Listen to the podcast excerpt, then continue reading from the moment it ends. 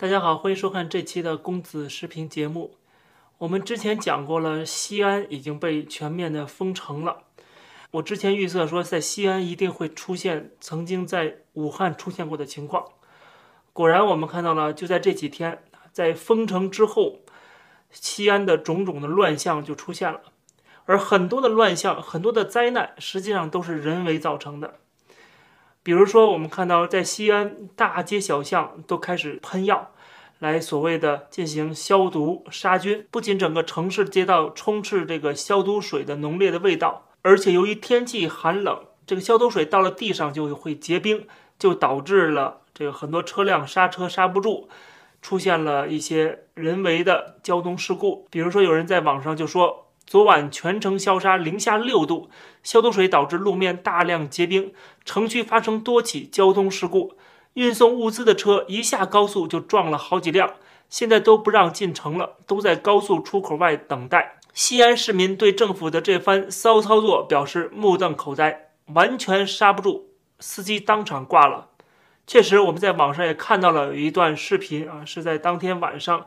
有一辆汽车根本看不到前边的这个路面的情况，撞上了喷洒消毒水的这辆汽车，导致车毁人亡。哎呀妈呀！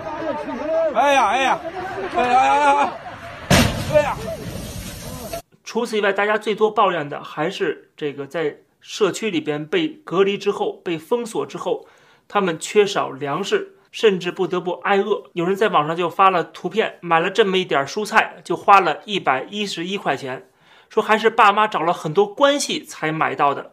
然后大骂西安市的政府领导，如果没有关系，他们可能连这点菜都买不到。还有的社区的这个微信群里边购买蔬菜，说现在根据上级指示，本小区唯一指定的蔬菜供应就是这个，说任何人不得购买其他渠道的物品，一经发现黄码处理。然后说，现在价格是四百三十八元一箱，有需要的请订购。紧接着有人就讲了，说我要三箱。但是有的社区里面的居民就说，这难道是抢钱吗？说四百块钱一箱菜，我们看对方怎么回复的。有一个人回复说，特殊时期价格贵是正常的，我的三箱到了，你不买，有的是人买。然后这人就讲说太离谱了。然后有人就怼他说，你吃不起就别逼逼。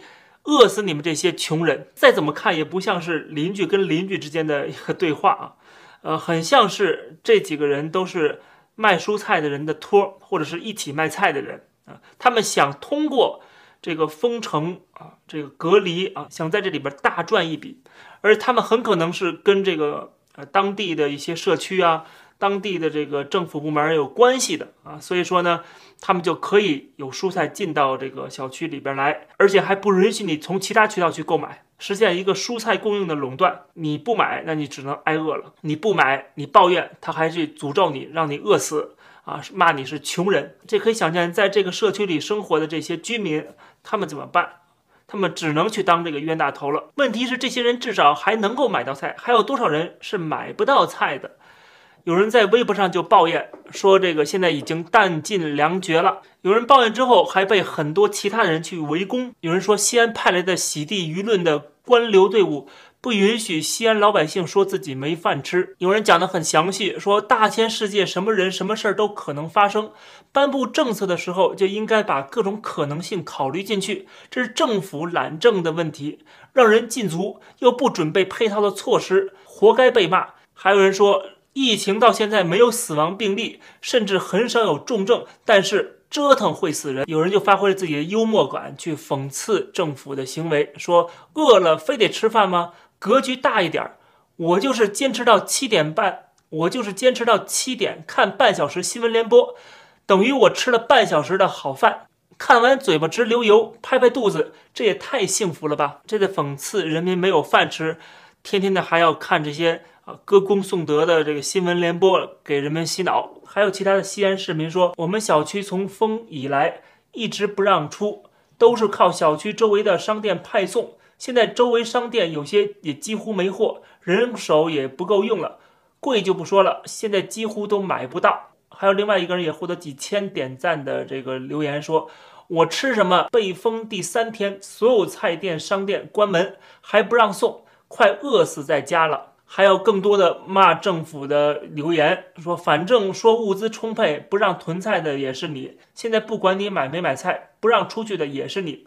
你说的都对。然后说他们自己只能喝西北风了。那么政府面对西安人民的怨声载道是怎么做的呢？不知道大家还记不记得我之前讲过，中国政府的一贯做法就是，啊找替罪羊啊，就是找这个地方政府，让他们去当挡箭牌，就像很多部门出了事儿啊，就说这是临时工干的啊，这是一样的意思。之前西安的疫情爆发，导致二十多名官员啊受到了牵连，不少人被解职啊。你以为政府就真的是包青天吗？就真的是为民做主了吗？啊，并不是。我们看到。呃，最新的这个西安市政府的新闻发布会上边啊，在讲述这个西安的做法的时候，底下的留言全部都是说，请安排小区卖菜，大家都在张嘴等着吃饭。由于太多的人在底下留言了，政府怎么做的？直接把直播下边的评论功能给关闭了，就是你挨饿，你也不能够喊出来。在这种走投无路的情况下呢，有些人就想到啊，想方设法的能够逃出城，但是这个城市已经被彻底封锁了，甚至在很多的关口都是有人持枪守卫的啊，所以说基本上你是逃不出去了。那么你说政府的直播你不能留言，那是不是在私下里可以骂呢？我们看到有人在微信群里边去抱怨的时候。他还被贴上了标签儿啊，说他们没有政治觉悟。有人就说：“赶紧把我们小区也封闭管理吧，说别再每次都去外边做核酸了。”她说她老公封闭管理回不来，满家属院剩下的都是一群女人们带着孩子。今天在群里提了几句，看能否让核酸安排到小区里边做。好家伙，能把人吓死！也不知道是哪位领导直接给上升到政治高度，让我们提高思想觉悟。管好自己跟家庭，他说这是什么水平啊？简直就是窝里横，有本事到外边去协调啊！跟一群老幼妇孺横个什么劲儿？气得我大晚上睡不着。但是我们想想，今天中国政府不停的给人民洗脑，不停的让大家爱党爱国，对吧？这个爱党爱国不是只是说说的，就是真的出了事儿的时候，你们就是牺牲品，你们就要为爱党爱国付出个人的利益，这不是爱党爱国真实的体现吗？牺牲小我。完成大我，对吧？牺牲自己的个人的这个所有的一切，来为了党，这是入党宣誓词里面写到的，对吧？这些人入党的时候，你既然宣誓了，那后面又让你当炮灰的时候，让你去牺牲的时候，你怎么能够不愿意呢？所以说，很多人没有想清楚这一点，在跟着共产党的这个号召，在跟着共产党洗脑，然后天天的喊口号，骂别人是汉奸走狗卖国贼啊。到时候轮到他们了啊，他们就想到自己的个人利益了，对吧？怎么能够这么双重标准呢？所以有很多中国人是不是值得同情？我觉得是的，但是也有相当一部分人是不值得同情的，因为他们本身就是这个体制的帮凶，这只不过是社会主义铁拳落在他们头上而已。过去这个社会主义铁拳落到别人头上的时候，在打击别人的时候，他们还在跟着叫好，还在吃人血馒头，对吧？但是风水轮流转呐。你你们既然都活在共产党的控制掌控之中，过去别人是牺牲品，今天可能就轮到你了。当然，我指的不是每一个西安人都是在得到报应，而是说确实有这样的人，而且这个比例，我相信也不少。另外，还有在西安大学一些年轻的，我们不知道他们平时是不是小粉红啊。反正是年轻的大学生，他们也在抱怨。有一个西安大学的女生就说了：“说女生被拉出去隔离住酒店，然后学校安排了发热的男生住进女生的宿舍。”她说：“我就想问大家，对这个事儿就没有满脸问号吗？说有脑子吗？不要说我的内衣内裤还没有收起来，我的床给你睡，我的贵重物品都没有收起来。说我抗议一下有错吗？应该是他抗议之后被骂了啊，也是说你怎么就不能够体谅一下政府呢？”你作为中国人，怎么就不能够为这个国家做出一点牺牲呢？估计肯定有人会这么说的啊！这么说的人里边，肯定有一些非常爱党爱国的啊，这个忠贞之士会这么说啊。当然了，他们很多也都是。不爱他们的事儿嘛啊，他们可能不在西安啊，他们就会说这种风凉话，说什么你们不要抱怨了，小心被这个境外势力给利用了啊，也经常有这样的，包括说什么事情你不能发在外网上啊，不能让外国人知道啊，我们家里的丑事儿，当然也有可能是在反串啊反讽，比如我们看到网上就有人讲了，说吃饭比祖国还重要吗？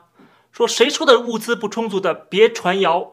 说叫啥叫？政府都说了物资充足，那么这些人很可能就是政府的托儿，或者是五毛自干五。之前我做那期西安被封城的视频之后，有人还底下留言说这不是中央政府的问题，这都是地方政府的问题啊，还在为共产党来洗地、来洗白。但是问题是你洗不白的。这个事情在武汉发生过，然后又同时在这个西安啊，完全一模一样的情况发生啊，包括西安现在。也有一些社区啊，它的大门都被焊死了，禁止人们外出，啊，这跟武汉发生的是一模一样的事情，对吧？这种悲剧是不停的复制的啊，原因就是在于什么？有中央这样的命令，有这样的一个压力，有这样的一个呃，对地方政府侵犯人权的行为睁一只眼闭一只眼，他们才会造成这样的一个悲剧啊。所以说，根源还是在中央，还是在共产党本身。比如说，在广西的百色也出现了类似的情况，有人就想离开这个被封锁的地区，但是被抓回来了，然后怎么样呢？当着所有人的面游街示众啊，有两个警察穿着防疫服，然后压着往前走，在他的脖子上还挂着他的照片啊，放大版的照片，啊，就像是当年这个。